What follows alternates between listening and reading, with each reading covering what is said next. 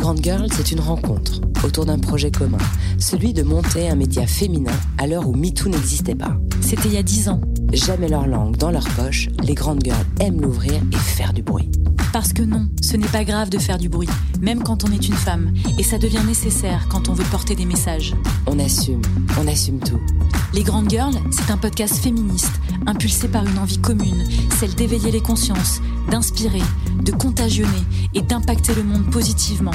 Et tout ça sans se prendre au sérieux.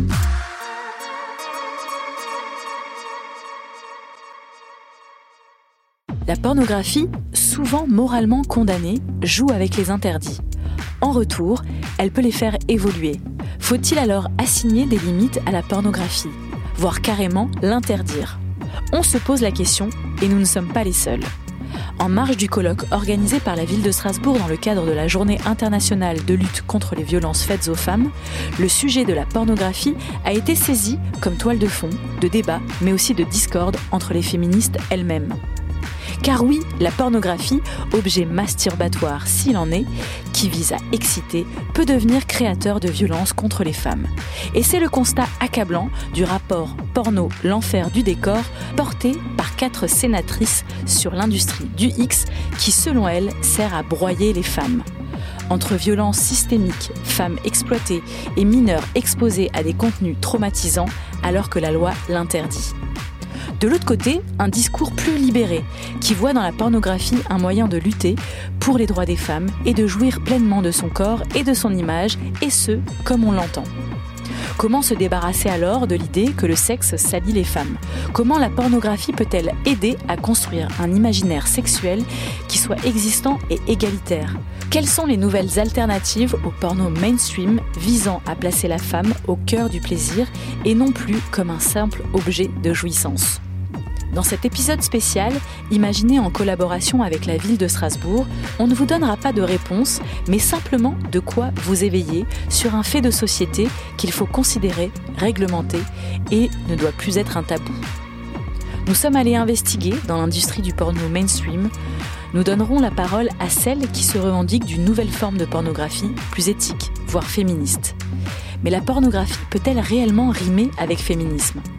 Pour en parler, en plateau, Caroline Bensenhofer, sexologue à la Maison du Périnée à Strasbourg, Camille Bressler, journaliste et co-créatrice de la web-série XX Les femmes se réapproprient la pornographie, mais aussi à distance, Thomas Romer, fondateur de l'association Open, Observatoire de la parentalité et l'éducation au numérique, Anna Paulina, star du X et qui se revendique pro-sexe, et bien évidemment Katia Martin, mon acolyte de toujours, avec qui nous entamons cette onzième saison des Grandes Girls. Onzième saison, ça nous, ça nous rajeunit pas tout ça. Hein euh, voilà, un sujet, euh, un sujet clivant, un sujet qui nous a demandé euh, effectivement beaucoup d'investigation, euh, du travail de fond aussi, et l'idée vraiment c'est d'être ni dans le jugement et, et, vraiment de donner la parole, puisque c'est ce que portent les Grandes Girls, c'est de pouvoir aussi libérer la parole, donner la parole et se faire son son propre avis. Et je pense qu'on peut commencer tout de suite euh, par donner la parole à, à, à, une femme engagée et qui fait partie de l'industrie euh, de la pornographie. Et qui est travailleuse du sexe. On va appeler Anna Paulina. Bonjour Anna Paulina, tu es en direct avec les grandes girls. Le plateau est au Bonjour. complet. Bonjour. Bonjour à toutes et à tous. Alors euh, bonjour Anna Paulina, euh, merci de, de, répondre présente euh, et, de participer à, cette question ouverte autour de la pornographie et des femmes en l'occurrence. Euh, alors on sait Anna Paulina que, que tu te situes plutôt dans, dans une vision pro-sexe de la pornographie en tant que réalisatrice, actrice. et première question, c'est est-ce qu'on peut faire rimer féminisme et pornographie? Oui, tout à fait, bien sûr, à plusieurs niveaux. Dans un premier temps, puisque euh, historiquement, c'est l'un des, seuls secteurs où la femme est mieux payée que l'homme. Ensuite, puisque la plupart du temps, ce sont les actrices qui ont le dernier mot, sachant que dans le X hétérosexuel, hétéronormé, peu importe, mais en tout cas, que tout repose sur la femme, à savoir la production, euh, les ventes, et que les acteurs stars, hormis Rocco Siffredi, euh, ou quelques, quelques acteurs en contrat, il y en a très très peu. Et au-delà de ça, euh, si on part du principe qu'une femme dispose de son corps comme elle l'entend, elle a aussi le droit, pour citer Virginie Despentes, d'utiliser sa propre stigmatisation en tant que femme pour s'enrichir. Donc à tous les niveaux, je pense que ça peut rimer avec féminisme. Alors, merci en tout cas pour, cette première euh, vision. Euh, on le sait, tu es euh, ambassadrice aussi des productions Marc Dorcel, qui est considérée comme la pornographie mainstream, qui essaye notamment de faire évoluer les choses au sein même de l'industrie de la pornographie, en lançant aussi des, chartes de déontologie pour la production de X en France. on l'a lu, on l'a reçu. C'est une charte qui a été écrite par les productions d'Orcel, mais qui n'a fait pas office euh, de loi ni de réglementation à proprement parler. Est-ce que toi, tu en penses quoi? Est-ce que c'est respecté euh, au sein du de, au milieu de, l'industrie du X? Alors, au sein de, de chez Dorsal, puisque cette charte a été rédigée euh, par l'actrice et réalisatrice, productrice Lisa Del Sierra, avec l'aide d'un sociologue qui nous a interrogés, on a été extrêmement nombreux à répondre à ces questions. Donc, elle s'est appuyée sur de véritables demandes que, que nous avions.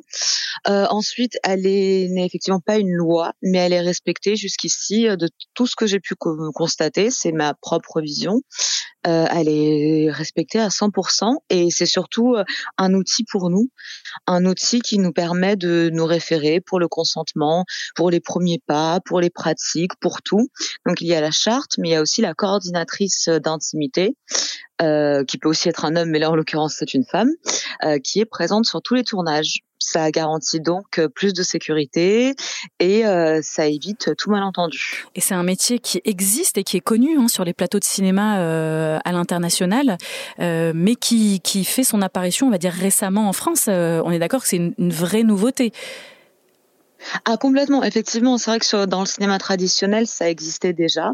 On en a de plus en plus parlé de la visibilité de ce métier avec des séries pour ados comme Sex Education, où il s'agissait justement de euh, de, s'occuper de personnes très jeunes pour euh, les mettre à l'aise. Et on en vient enfin au X, donc c'est euh, une excellente nouvelle. Et en fait, le X est en pleine progression positive. Alors justement, on, a parlé euh, juste avant de violences euh, euh, faites aux femmes dans ce milieu-là. Est-ce que tu as pu observer, en tout cas, depuis quelques années, dans le milieu du X, il y avait des choses qui avaient changé, en l'occurrence peut-être même à l'international, puisque tu ne, tu ne tournes pas que en France? Alors en ce qui me concerne, je n'ai jamais assisté, enfin je tiens à le préciser, en 12 ans, je n'ai jamais vu de violence. J'ai peut-être vu un peu de des scènes difficiles, mais comme on en a au cinéma traditionnel, comme on en a dans le mannequinat, à savoir des séquences où il fait froid, etc., euh, etc. Donc j'ai vu des conditions de travail qui n'étaient pas toujours agréables, mais ça, ça fait partie du game aussi. C'est-à-dire que c'est pas de l'abus des productions. Euh, et la violence, moi, je l'ai jamais vue de mes propres yeux. Donc, euh, en revanche, je crois totalement euh, les plaignantes, toutes les personnes qui ont qui ont connu des, des abus dans le secteur amateur, et euh, c'est la raison pour laquelle. C'est bien de le dire, secteur amateur. Oui, c'est c'est quand même pas dans le. Je suis désolée, mais dans le pro, certainement qu'il y en a eu. Je n'y ai jamais assisté. Très bien. Alors justement, en parlant de, de, de, ce que tu as pu voir et ton expérience, puisque c'était vraiment important pour nous de donner euh, la parole à une travailleuse du sexe, est-ce que ce métier, tu l'as choisi euh, Est-ce que, enfin, euh, je dis ça, est-ce que personne t'a forcé ou d'une manière ou d'une autre Est-ce que c'est un métier que tu as choisi et que tu assumes aujourd'hui?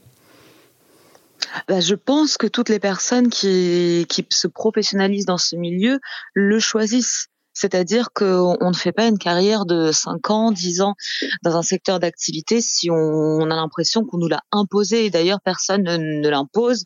Seulement peut-être que, que certaines femmes euh, qui se trouvent euh, dans des situations euh, de, de, contraintes, je, ne sais pas, peut-être de, des soucis d'argent, des et, et soi-même peut-être qu'elles sont pas ok avec leur image, peut-être qu'elles vont aller vers ce secteur qui n'est pas fait pour tout le monde parce qu'il faut une forme de force, il faut être à l'aise avec sa sexualité, il faut être à l'aise avec une forme d'exhibitionnisme puisqu'il y en a une clairement. Mais mmh, parmi les actrices pro, je n'ai pas remarqué ce type de. J'ai vu des complexes physiques. C'est une chose. Euh, je pense que beaucoup de femmes en ont. En revanche, j'ai, je n'ai jamais vu de fille qui était arrivée en disant, oh, je me suis sentie forcée par telle ou telle personne. Est-ce que, est que, est que, finalement on n'est pas en train de dissocier euh, bah, du professionnalisme et un vrai métier et de, un milieu amateur et donc aussi des personnes qui ont vécu cette expérience dans le cadre de production amateur? Oui, non seulement euh, des, des, des, procédures judiciaires en compte, puisqu'on on n'en a pas forcément parlé, mais on fait évidemment référence euh, à l'affaire euh, Jackie et Michel et euh, French Boukake, euh, qui met en cause euh, évidemment les, les, les, procédures, le mode de recrutement et les violences et les viols qui sont commis dans le cadre de, de ces productions-là, et, et, donc les gardes à vue évidemment qui vont, qui vont dans ce sens-là. Donc on, on, ne va pas en reparler puisque ce sont les affaires en cours, et ils ont oui. largement été euh, débattu aussi, euh, exposé, exposé euh, médiatiquement. Oui. mais c'est aussi dans ce sens-là qu'il faut qu'on fasse évoluer et qu'il faut aussi faire la distinction entre professionnalisation dans le porno et, et, et amateur. amateur. Ah oui, non mais c'est totalement euh, différent en fait. On peut pas, euh, se, on peut pas se baser sur des déviances, sur des, j'oserais pas dire le mot crime, mais on peut. Bon, je vais peut. dire on déviance. peut utiliser le terme crime. Euh, mais dans ce cas-là, on ne peut pas se baser là-dessus pour définir un secteur professionnel dans lequel travaillent des gens depuis des dizaines et des dizaines d'années et dans lequel ça se passe, euh, je dirais même plutôt très bien ce, ce n'est pas représentatif en fait. Les déviances ne sont pas représentatives de, euh, du milieu.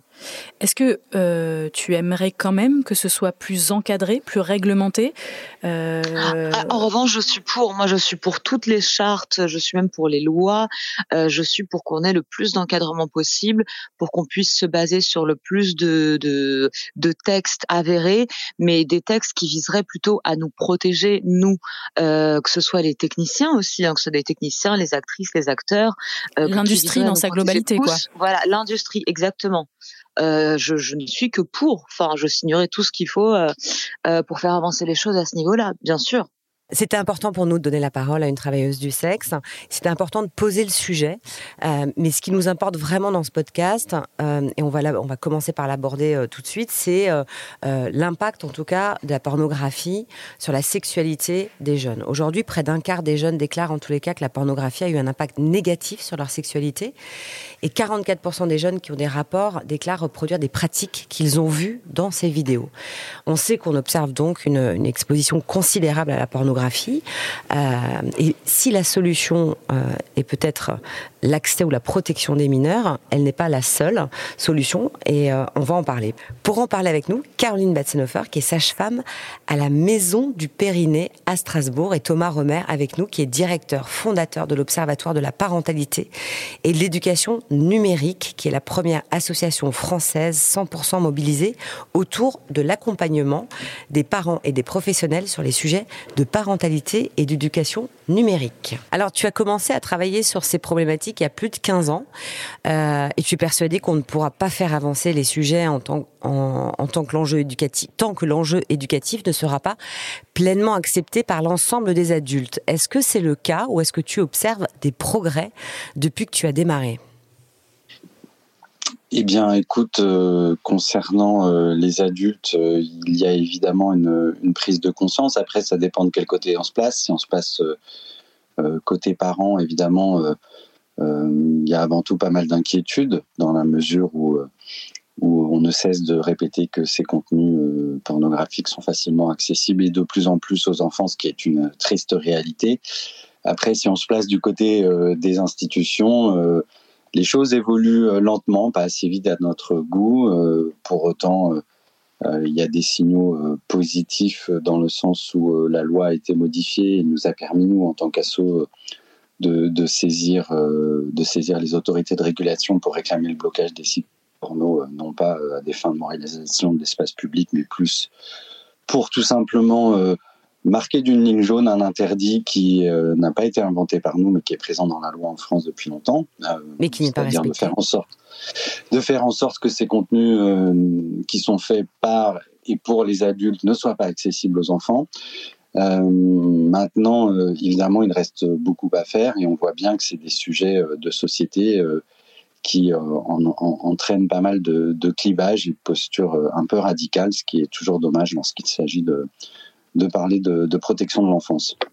Alors, tu, tu, parlais de l'accès à la pornographie. Est-ce qu'on a des chiffres? Bah, les chiffres, euh, nous on avait publié une étude en 2017, mais qui du coup est un petit peu euh, vieille en termes de, durée. On estime aujourd'hui, selon les études, mais c'est assez compliqué d'avoir des chiffres, puisque là aussi on est au cœur d'une énorme contradiction institutionnelle, puisqu'on ne peut pas légalement aller questionner des enfants sans la présence de leurs parents. C'est la difficulté de trouver. Euh, Exactement. Mais bon, globalement, euh, quand on est sur le terrain, on se rend bien compte, et nous on constate tous les jours une fois encore, avant on nous demandait d'intervenir en collège-lycée, maintenant on nous demande d'intervenir en école primaire. Donc euh, euh, ça veut bien dire que l'âge de la première exposition ne cesse de baisser et qu'on est globalement en moyenne, je pense qu'il est raisonnable de dire qu'on est autour de 10-11 ans. Oui, justement, alors je rebondis Thomas, bonjour. Euh, c'est Caroline. Bonjour. J'avais trouvé des, chiffres et qui vont dans ton sens, bien évidemment, puisqu'il semblerait qu'il y ait un taux d'exposition euh, de l'ordre de 10% euh, des enfants de moins de 11 ans qui auraient déjà été exposés à des images pornographiques. Je pense même que c'est plus. Certainement. Je pense que c'est. comme tous les tous les tous les résultats généralement euh, il faut. Et du c'est à la hausse. Et du coup pour rajouter euh, juste un chiffre et t'entendre là-dessus Thomas dans le cadre du colloque des violences faites aux femmes on a partagé avec Maria Hernandez qui est spécialisée dans les addictions euh, à la pornographie son plus jeune patient à 9 ans et est addict au porno ça t'évoque quoi quand tu entends ça? Bah, ça m'évoque, euh, et pour en avoir discuté avec elle, elle est évidemment euh, d'accord que euh, heureusement que tous les enfants qui tombent sur ces contenus, il faut pas faire paniquer vos auditeurs et vos auditrices, à savoir ils vont pas devenir addicts. de toute évidence, cet enfant fait partie d'un avait d'autres vraisemblablement d'autres carences personnelles dans, dans, dans, le contexte de son évolution et de sa croissance qui font que euh, bah, vraisemblablement, il a été euh, plus réceptif à, ces contenus, ce qui ne signifie pas qu'il faut pas en tenir compte, mais il faut pas non plus basculer dans euh, la panique morale et se dire que tout gamin qui tombera sur ces contenus euh, deviendra complètement addict ou pervers sexuel, pervers sexuel pardon, comme on l'entend parfois. Mais ce qu'on peut entendre quand même, moi ce que ça m'évoque quand j'entends un enfant de 9 ans, c'est que je me demande à quel point euh, euh, il est encadré en, tant que parent et comment un enfant peut avoir accès aussi longtemps, puisque du coup il le, il le fait régulièrement, et, la responsabilité des parents de préserver leurs enfants sur l'accès aussi au digital. Oui, euh, tu as, tout à fait raison. Ce qui est questionnant derrière tout ça, c'est qu'on sait qu'aujourd'hui, la facilité d'accès, elle passe essentiellement par les écrans nomades, smartphones, tablettes, etc. Et nous, dans les études que nous menons, on se rend compte que l'âge du premier smartphone en France, désormais, il est en dessous de la barre des 10 ans. Ça veut dire la fin de la classe de CM1. Et, que donc, euh, bah, nous, c'est ce qu'on incite à, faire quand on rencontre des parents, c'est aussi à, réfléchir et à se positionner en tant qu'adulte autour de sa posture éducative et surtout de venir questionner ses, motivations en termes d'équipement.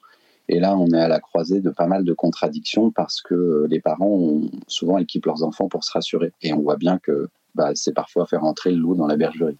Mais là, on se positionne d'un point de vue euh, des consommateurs et, de, et des enfants ou de la jeunesse qui est exposée à ces images-là. Mais, je sais que ton combat aussi, c'est de l'autre côté. C'est-à-dire de, normalement, la loi euh, stipule de, ne pas donner accès euh, à des mineurs ces, ces, images pornographiques. Donc, comment bloquer et s'assurer que les sites pornographiques ou les tubes mettent en place plus qu'un disclaimer hein, où on atteste d'avoir pu de 18 ans, mais on sait bien que euh, ça ne sert à rien. Euh, comment faire pour euh, encadrer tout ça et réglementer tout ça? Bah, le cadre législatif, il est là. Hein. c'est la loi du 30 juillet 2020 sur les violences conjugales qu'on a fortement portée auprès du législateur. Les dispositifs sont là. Maintenant, il faudrait des décisions de justice. Il faudrait que la justice bah, écoute un petit peu ce que dit la société et ce que disent les associations on ne peut pas continuer à fermer les yeux sur cette triste réalité et se dire que euh, tout va très bien, euh, circuler, il n'y a rien à voir, c'est normal qu'un gamin de 5 ans, 6 ans, 7 ans ait accès à ces contenus. Euh, or, aujourd'hui, la justice est un peu sourde à nos appels, puisque suite à notre saisine, elle a réclamé tout simplement une médiation entre l'ARCOM et les sites porno, ce qui est quand même un comble. et donc l'enjeu, il est aussi... ARCOM, ancien CSA, on le précise Oui, c'est le nouveau nom donné, euh, le nouveau nom donné à ce qui s'appelait avant le Conseil supérieur de l'audiovisuel, qui maintenant a un champ d'action élargi autour de la régulation de tout ce qui se passe en ligne et qui s'est vu, euh, qui s'est vu confier des nouvelles missions dans le cadre de cette loi et qui nous a permis de, de saisir pour réclamer une fois encore le blocage. Mais euh, pour revenir à ta question, l'enjeu, il est évidemment peut-être d'être un peu moins regardant et de réfléchir, je veux dire, de manière posée et sereine sur les priorités qu'on se fixe dans une société. Est-ce que euh, tout simplement euh, les enfants sont une priorité? Pour ma part, je pense que oui, parce qu'on prépare les générations qui euh, seront à l'œuvre d'ici quelques années. Et les laisser se construire à l'aune de ces, images, c'est quand même quelque chose d'assez questionnant, que ce soit au regard de la place des femmes, ou au regard de tout ce qui, de tout le côté impactant et traumatisant que peuvent avoir ces images sur un cerveau en construction. Est-ce que tu dirais que le rapport euh, qui a été mené par le Sénat, euh, porno, euh, l'enfer du décor, hein, qui dresse un portrait quand même accablant sur l'industrie de la pornographie, au-delà de l'écho médiatique qu'il a pu avoir, est-ce que tu penses que ça pourra porter ses fruits sur les, enjeux dont on parle, surtout les enjeux éducatifs de la pornographie? Bah, ça a eu au moins le mérite, comme toujours, de porter le sujet sur le devant de la scène parce que ça a été euh, très relayé médiatiquement. Après ça, le mode de fonctionnement de la France, euh, avec ses deux chambres, euh, et donc ce Parlement qui est réparti en, deux chambres, fait que dans la répartition des pouvoirs, le Sénat n'a pas forcément la main mise sur tout. Euh, c'est pas moi qui décide, c'est les institutions françaises qui sont qui sont ainsi faites. Maintenant, nous, on, continue à avoir euh, un dialogue assez ouvert avec euh, avec différents ministères et pas plus tard qu'il y a quelques minutes, j'étais encore en ligne avec le cabinet de Charlotte Cobel, la secrétaire d'État à la protection de l'enfance et qui nous rappelait que c'était un engagement sur lequel elle allait vraiment se battre et je la crois tout à fait. Pour autant, elle a besoin qu'on l'aide parce qu'on voit bien que lorsqu'elle fait des, des propositions euh, toutes bêtes que nous on appelle de nos voeux depuis nombreuses années, à savoir euh, bah, pourquoi pas euh, rendre ces contenus bloqués par le biais d'une carte bleue. Bah, tout de suite, il y a une espèce de levée de bouclier qui se met en place en disant oui, mais ça va encore donner des, de l'argent à l'industrie ou voire même euh, tout simplement la collecte de data, puisqu'on parle de transactions à 0 euros, hein, donc qui sont même pas facturées pour le pour l'utilisateur. Mais aujourd'hui, on ne peut pas faire l'économie, me semble-t-il, de la protection des enfants. Euh, tout ça pour des questions de données personnelles. Aujourd'hui, ça ne choque personne que tous les casinos de France aient une base euh, de données euh, générale en France qu'ils se partagent allègrement pour toutes les personnes qui sont interdites de jeu en France. Bah là, moi, je pense que si on doit en arriver là euh, euh, en France au nom de la protection des enfants, eh bien, euh, allons-y. Merci beaucoup Thomas, tu me fais une magnifique transition avec Caroline Batsenhofer, sexologue, qui va pouvoir nous éclairer sur ce sujet. Merci beaucoup d'avoir répondu présent. Merci les grandes girls, à très bientôt. Alors Caroline, évidemment là, euh, Thomas me tend la perche hein, et, finalement, je, euh, quand euh, il parle de personnes qui peuvent être en lien avec ces jeunes, tu en fais partie. Tu reçois beaucoup de jeunes garçons et de jeunes femmes dans ton cabinet. avant de parler d'éducation sexuelle et des leviers qu'on peut avoir, quels sont les impacts de la pornographie que tu observes dans leur construction sexuelle ou peut-être même dans leur rapport homme-femme, dans le respect de leur corps, dans l'attention aux émotions, etc. Quels sont les impacts qui sont dit et non dit alors euh, des impacts, euh, j'en vois beaucoup euh, tout au long de mes consultations. Alors c'est peut-être un peu biaisé parce que mes consultations, mes patients viennent plutôt me voir parce qu'ils ont des difficultés. Donc je vois peut-être pas tous les ados qui n'ont pas de difficultés par rapport à, ce visionnage de ces, de ces contenus. il faut savoir déjà que la sexualité c'est quelque chose qui s'apprend. En tout cas la sexualité humaine et qu'aujourd'hui, comme disait très bien Thomas, euh, personne n'apprend la sexualité, on apprend euh, la prévention, les grossesses, les IST, mais on n'apprend pas vraiment euh, comment ça se passe la sexualité. Donc l'adolescent, il a envie de savoir, c'est un peu normal, il va aller chercher la porno. Et donc lui, normalement la sexualité, ça se construit avec son expérience d'essence, avec ses, euh, ses découvertes d'auto-érotisme. On construit sa sexualité tout au long de sa vie. Et là, ce jeune ado est de plus en plus jeune. on lui donne un contenu qui euh, considère lui comme une norme en fait. Et donc il se dit bon bah la vraie sexualité c'est ça. Donc c'est à ça que je dois euh, me conformer. Donc il y a ceux qui essayent, hein, qui se disent bon bah, voilà si si je dois être euh, quelqu'un qui est bien dans sa sexualité, bah faut que je fasse euh, du triolisme, de l'échangisme, des doubles pénétrations et puis du coup ben voilà c'est ça sa sexualité. Puis il y a ceux qui s'y conforment pas et qui viennent me voir et qui me disent bah en fait je dois avoir un problème, je dois je dois pas aimer la sexualité. J'ai pas envie de ça. En fait donc je suis peut-être asexuelle parce qu'en fait ça j'en ai pas envie. Alors, je vais donner un exemple très simple. Bah, c'est cette taille du pénis. Moi, tous les jours, on la, je la vois en consultation. Donc, le garçon, il voit ce, ce pénis immense. Il se dit, mais oh, mais ça, je n'ai pas ça, moi. Mais alors, comment je vais faire jouir une femme? Mais comment je vais y arriver? Et donc, il est complètement angoissé. Hein, et ben, le jour J, ben, il perd complètement ses, ses moyens. Hein. Et la jeune fille, ben, elle est terrorisée. Elle se dit, c'est ça, ça doit rentrer dans mon corps, mais ça rentrera jamais. Et donc, euh, elle se crispe complètement euh, lors de ses rapports. Et du coup, euh, elle a des douleurs terribles. Et, et ça brise ce début de sexualité. Je pourrais en donner d'autres. Je sais pas si. Non, non. Enfin, euh, évidemment, non, non, ça ira, c'est bon. Merci. Non, non, cet exemple est déjà largement suffisant. Euh, merci. Non, c'est bon. Nous avons parlé de la taille du pénis. Euh, là, on rentre vraiment dans le vif du sujet, Caroline. Là, on y est. Hein. Euh, non, non. Ce que j'ai vraiment envie d'entendre, c'est quand on dit les impacts, c'est-à-dire que, comme tu dis, ils viennent en parler. Euh, ce que tu dis, c'est qu'ils qu pensent que c'est une forme de normalité. Euh, comment finalement, après avoir eu, parce que c'est quand on parle d'impact, comment tu reconstruis une, sexualité, enfin comment tu construis ta sexualité quand tu as ce référentiel et que tu as vu des images porno? Ben c'est ça, tu l'as construit sur ce sur ce modèle-là. Donc tu oublies toute une partie qui est essentielle, c'est c'est la, la sensualité, la séduction, euh, l'érotisme, ce côté charnel et secret qui fait tout toute la saveur de, de la sexualité, ce, ce côté non dit, ce côté secret finalement, c'est ça qui qui donne envie d'y aller.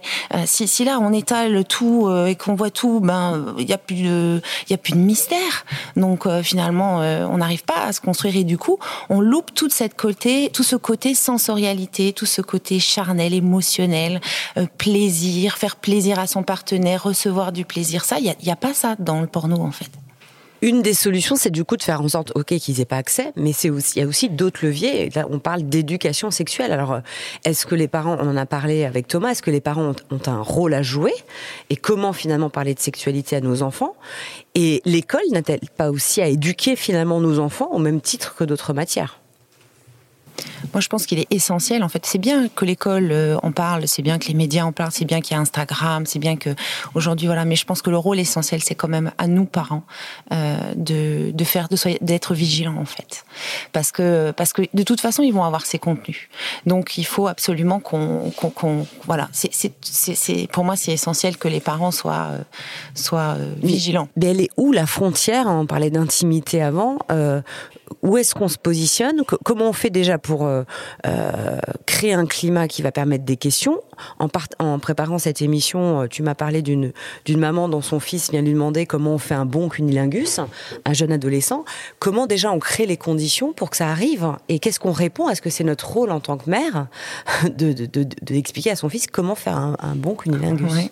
Alors déjà, si, si, si un enfant vient vers une maman pour lui poser ce genre de questions, c'est que déjà elle a été très accessible sur la question parce que c'est ça.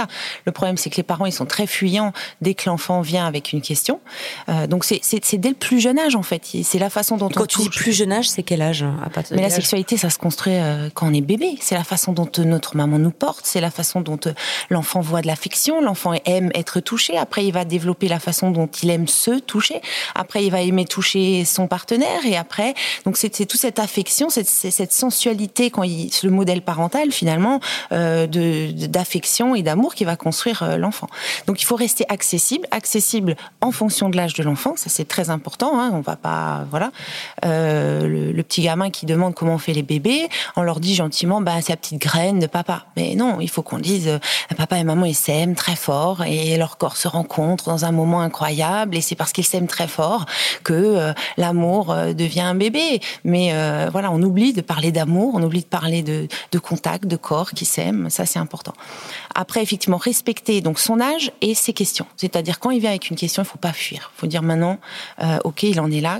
Donc si on est gêné, on a le droit d'être gêné. Hein. Si mon fils il me demande comment on fait un, ma fille me demande comment on fait un cuni, enfin mon fils, pardon, on fait un cunilingus, je vais dire bon bah je vais peut-être me sentir un peu gêné, donc je sais pas trop quoi faire. Bah je peux remettre la question à un prochain moment. Je vais me documenter et puis je reviens avec un bouquin ou je reviens avec euh, et je dis écoute voilà un tuto, ouais voilà euh, là c'est peut-être moi pas à moi en tant que maman de, de, de, de te donner ces informations, mais par contre tu pourras trouver réponse à tes questions et je lui offre un contenu qui est adapté à son âge et adapté à ses questions et où on trouve les contenus adaptés euh, à ces âges, parce que justement tu, tu, tu dis on cherche, mais euh, et, pour être maman, euh, j'ai cherché, il y a quelques livres qui existent, mais il n'y a pas non plus énormément de contenu pour aborder ce sujet-là. C'est ça, c'est ça, il faut avoir un peu cherché. C'est pour ça que je dis des fois il faut prendre son temps, parce qu'on n'a pas forcément le, le, livre sous la main, alors on va se renseigner, puis on va, on va trouver des, des, des livres.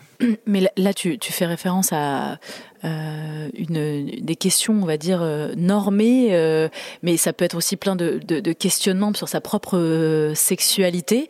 Et aussi, parfois, on est dans un climat enfin, qui n'est pas très ouvert ou très bienveillant par rapport à des questions. je pense notamment à l'homosexualité ou à des, vraies questions où, les parents vont pas forcément recevoir ou accueillir des questions de cet ordre-là et sans jugement et en toute bienveillance. Ça, c'est aussi toute la complexité c'est de ne pas s'adresser à ses parents parce qu'on sait que qu'on va être rejeté potentiellement. C'est ça. Alors pourquoi pas former les parents? Hein Pourquoi pas justement former les parents à, à, savoir communiquer sur la sexualité, à savoir avoir des mots euh, justes. En, en, tout cas, il faut que l'enfant il voit qu'il a un adulte disponible, qui fuira pas, qui aura pas de jugement, où il pourra exprimer ses soucis, ses Sinon, il cherchera l'information autrement. Sinon, il cherchera. Et alors, pour être euh, ancré localement euh, et que tu et que tu nous donnes un petit peu des clés à nos auditeurs, en l'occurrence euh, les auditeurs parents, euh, vous allez faire des ateliers à la maison du Périgord Oui, on, on, en fait déjà quelques-uns et on va en faire d'autres. Hein. Et en l'occurrence, effectivement, on fait euh, des ateliers d'éducation sexuelle euh, au des, des, adolescents. On fait un atelier, par exemple, sur les règles. Euh, et euh, pourquoi pas, effectivement, un atelier euh, qui pour aider les parents à, à parler, de sexualité, sexualité avec leurs enfants. Et autre chose aussi, tu me disais que aujourd'hui, une consultation avec un sexologue est totalement remboursée pour chaque adolescent et c'est l'occasion aussi de parler de sa sexualité, d'avoir des réponses à ces questions. Est-ce que les jeunes le font Est-ce qu'ils le savent euh, Et peut-être que c'est le moment aussi de le dire à nos auditeurs. Alors c'est pas avec un sexologue, ah. c'est-à-dire que c'est une consultation dédiée euh, à la sexualité, à la contraception, à la prévention, qui est offerte donc à tous les jeunes filles comme garçons, chez une sage-femme ou chez un médecin généraliste ou chez un gynécologue. Donc c'est une, une, une, une, consultation dédiée où l'enfant pourra vraiment poser en individuel toutes les questions qu'il aura sur la sexualité. Et donc c'est vrai que moi en tant que sage-femme et sexologue, forcément, je vais aborder euh, des sujets, euh, voilà, peut-être des médecins généralistes qui seront moins formés sur la question, mais en tout cas, euh, j'en reçois beaucoup et, et, et en fait, je me rends compte qu'ils ont énormément de questions, énormément.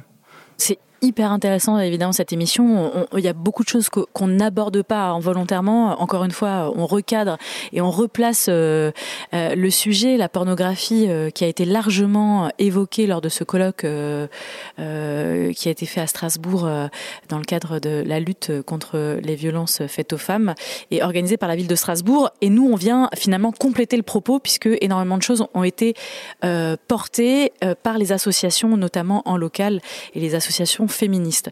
Euh, je l'ai dit en introduction, euh, la, pornographie divise euh, les féministes entre elles, euh, puisque une grande majorité d'associations se revendiquent abolitionnistes, c'est-à-dire souhaitent faire de la pornographie vraiment une, une, cause contre laquelle il faut se battre pour finalement l'éradiquer totalement, pour régler finalement les problèmes. mais pour autant, il y a aussi ce qu'on appelle le pro-sexe, comme euh, on a pu écouter Anna Paulina euh, en début d'émission, qui revendique au, au contraire une sexualité libérée et assumée, mais aussi une pornographie plus éthique, plus féministe. Et euh, pour en parler, euh, nous avons invité aussi une journaliste locale strasbourgeoise, euh, Camille Bressler. Bonjour.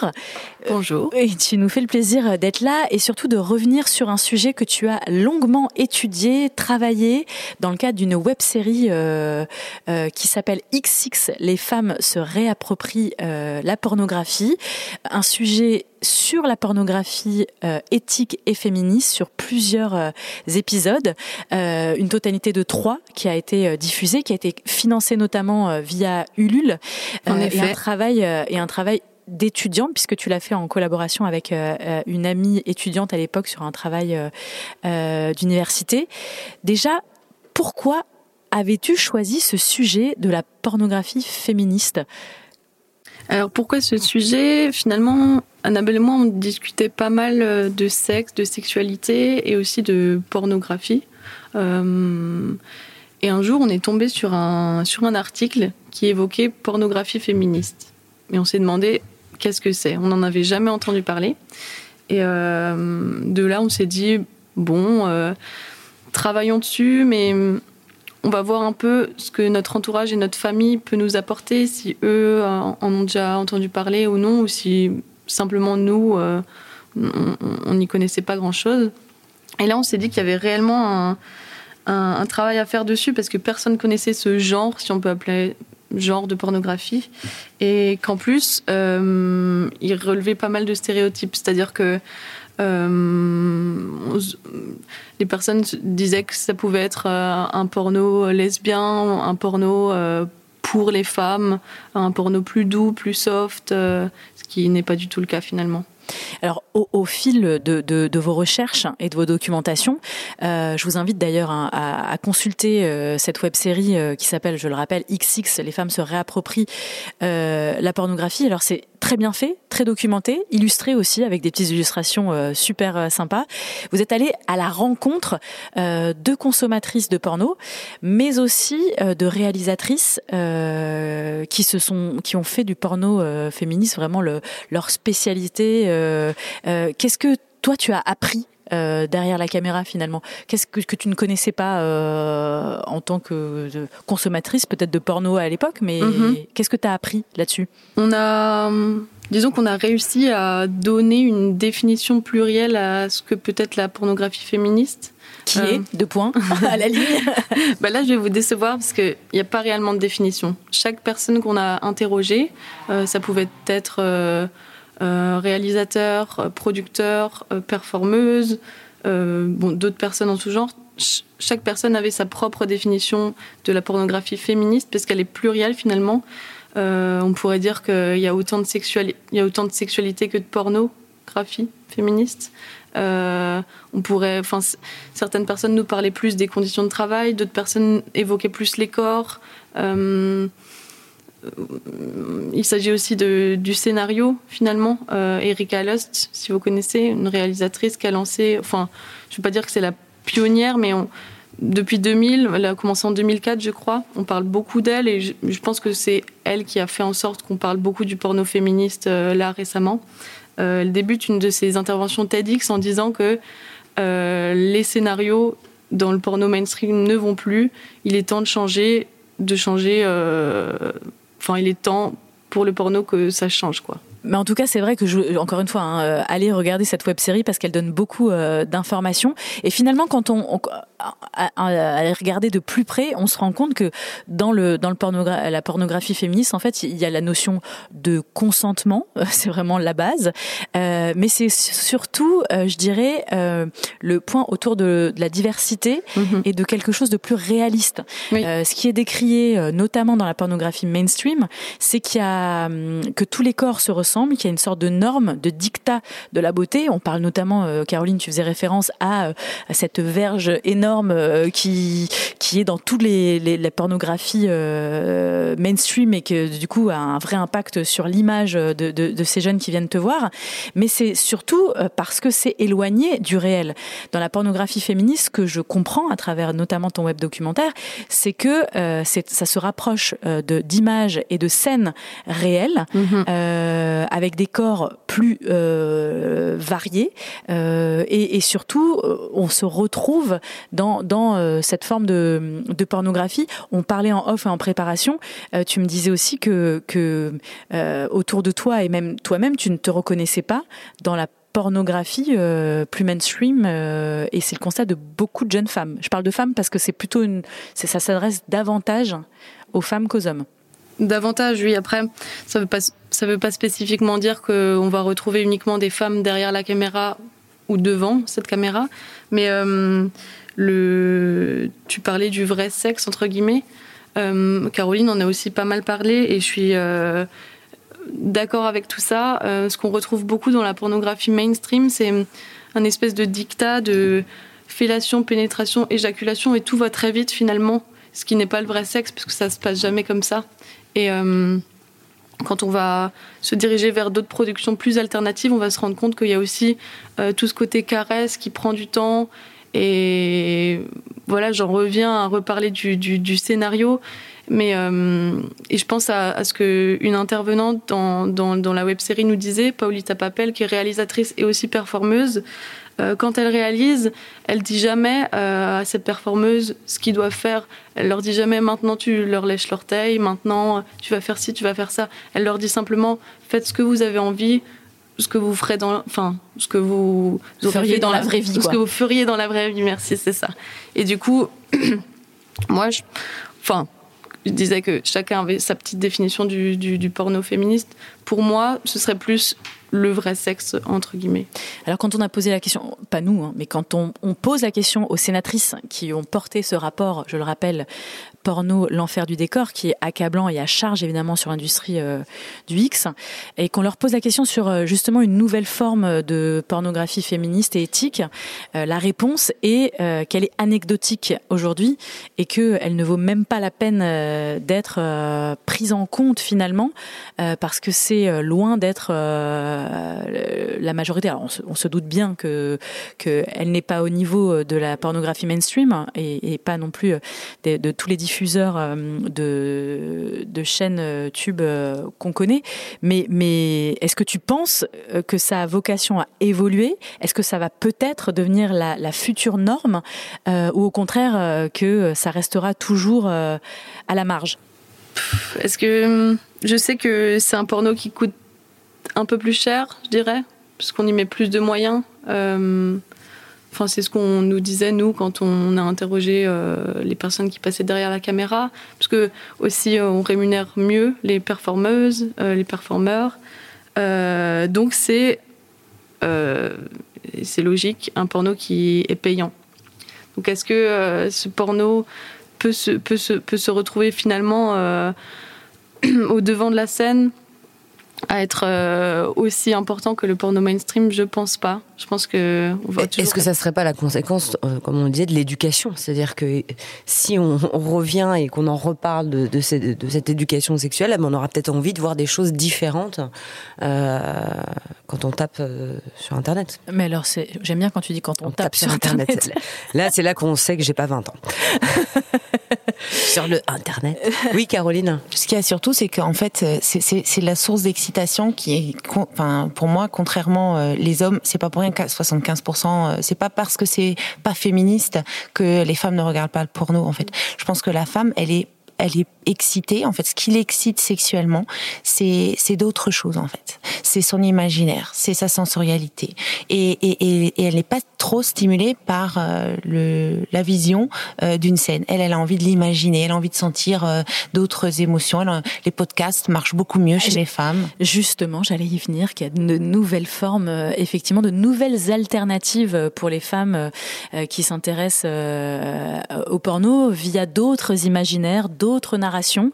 Et ces narrations-là euh, se font euh, par la voix, par l'audio. Et nous, alors, on fait de l'audio, mais euh, pas encore ce, genre de choses. Mais on sait que ça cartonne.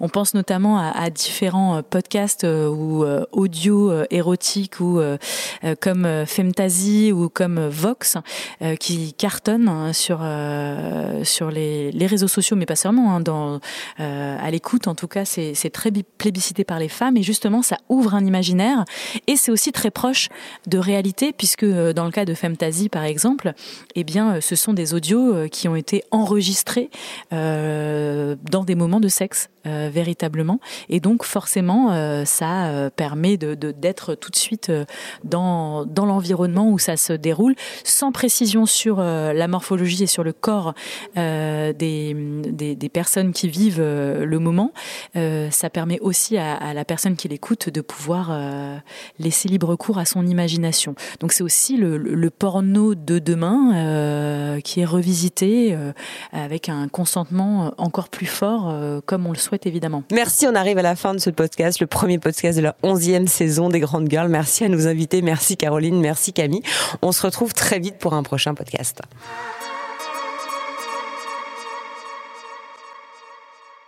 Nous arrivons à la fin de ce podcast qui se termine un peu de manière abrupte, on s'en excuse.